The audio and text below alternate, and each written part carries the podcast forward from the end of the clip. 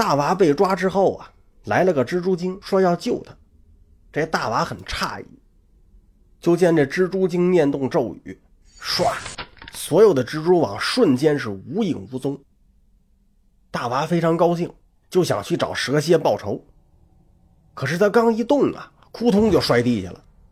他就觉得好像有什么看不见的东西绑着他似的，动弹不得。他就使劲想挣脱，结果挣蹦了半天呀，出了一身汗，却是无济于事。这时候那猪王过来给他扶起来，让他靠着墙：“你呀，别折腾了，蛇妖封了你的丹田，你现在呀就跟一个凡人没什么区别。我虽然了解这个蜘蛛网，但这只是明的。”照此看呀，他一定是设了暗网，这我就没办法了。大娃就问：“那这暗网有什么门道啊？”要想结这暗网啊，需选蜘蛛八八六十四个，每八个站在八卦的一角，必须同时结网，同时停止，方能结成此网。这网的牢固程度啊，胜明网十倍。但是我没听说有这个网啊。难不成那蛇妖已经怀疑我了？那有什么办法可以解开呢？嗯，有两种方法，其一就是找到当初织网那六十四个蜘蛛，让他们站在原来的位置上，同时结网就行。不过呢，当初织网那六十四个蜘蛛啊已经有很多不在人世了，所以这种方法已经不可行了。其二就是蛇妖的玉如意可以破除此法。所以要想救你啊，只能去偷那玉如意了。大娃一听啊，嗨，你这不是白说吗？从蛇精那儿偷取如意，谈何容易啊！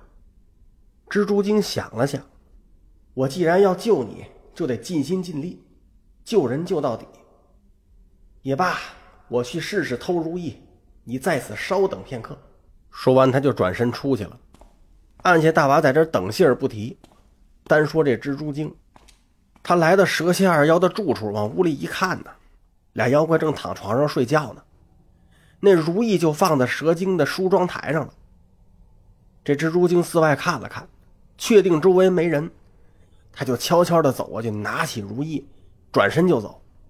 等回来一见着大娃，他怕迟则生变，也不解释，直接就念咒：“天地玄黄，山泽海川，如心如意。”日月七光，就见那如意唰射出一道光芒，这道光芒直透大娃胸口，大娃就觉着胸口一阵剧痛啊，惨叫一声，扑通就摔在地上。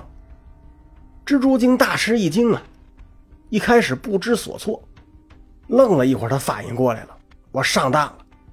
我说怎么这如意偷的这么容易啊？这一定是这蛇妖故意为之啊！他在这如意上动了手脚了。可是现在他想明白了，也晚了。大娃这一声惨叫，把洞里大小妖怪全都给惊动了。书中代言这怎么回事啊？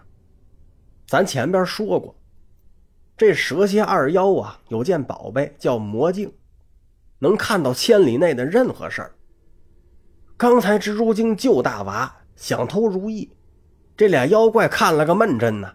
蝎子精给气的是哇哇暴叫：“哇呀呀呀呀，可恼可恨！这个猪王胆敢背叛，我非扒了他的皮不可！”说着，他就要去找那蜘蛛精，但是蛇精把他拦住了。大王，咱们不如将计就计。蝎子精就问呢：“怎么个将计就计？”蛇精就说：“呀，如此这般，这般如此。”蝎子精听完了一挑大拇指：“高，夫人真高。”于是蛇精就在这如意上做了手脚，然后俩人躺在床上装睡，等着蜘蛛精来偷。这就是以往的经过。再说那些被惊动的妖怪，呼噜呼噜呼噜全围过来了。到这一看呢，都大吃一惊：“呃，猪啊，你怎么给他杀了？”这蜘蛛精是又惊又怕呀，这是蛇妖害我。说话间呢，蛇精跟蝎子精也到了。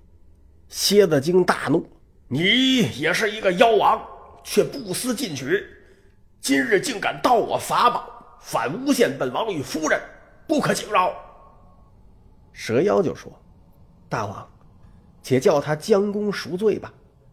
我料下一个葫芦贼子将来饶我仙界呀。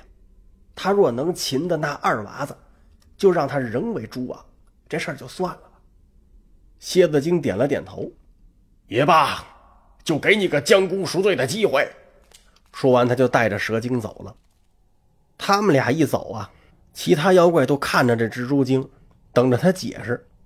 可这蜘蛛精没法解释啊，说我没想杀他，是想救他，这没法说呀。他只好转身走了。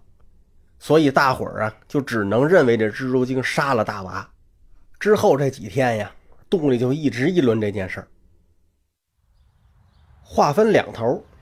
再说老汉家院子里那葫芦藤，那上面还有六个葫芦呢。自从大娃去妖洞救爷爷，半个多月过去了，音信皆无。这种葫芦都急得不行了。这时候突然就听见扑通，那成葫芦从藤上掉下来了，掉到地上之后，咔嚓一下一分为二，从里边跳出一个清秀的少年。这少年面如浮粉，三分白。眉分新月似刀裁，而且这衣着打扮呢，都跟那大娃是一般不二。唯一的区别就是衣服是橙色的。其他葫芦一看他出来，就都说：“二哥，赶紧看看大哥怎么还没回来呀？究竟出了什么事儿了？”哎，就是就是，二哥快看看吧。胡成哥，也就是这二娃说：“你等稍安勿躁，且让我用千里眼看看。”那位说他为什么非得出来看呢？在葫芦里头就不能看吗？你前面不还说了吗？那野猪精来的时候，他就先看见了。那时候因为他在葫芦里头，千里眼的范围有限，他只能看到山下的事儿，还看不到妖洞那边呢。现在他成熟了，从葫芦里头出来，这千里眼才发挥了全部的威力。就见这二娃运起法力。观看妖洞的情景，他一看呢，发现老汉在妖洞后边的牢房里头关着，目前倒是没什么事儿。但是在不远处的另一个洞里头，大娃趴在地上一动不动，看样啊已经是没气儿了。二娃一看见这个情景，脑袋顿时嗡的一下，天旋地转，腾腾腾往后倒退了好几步，好像没一屁股坐那儿。其他葫芦一看他这样，也都吓了一跳，赶紧就问他出什么事儿了。就见这二娃愣了一会儿，眼泪下来了。爷爷被关在牢房里，但是大哥已经不幸弃世。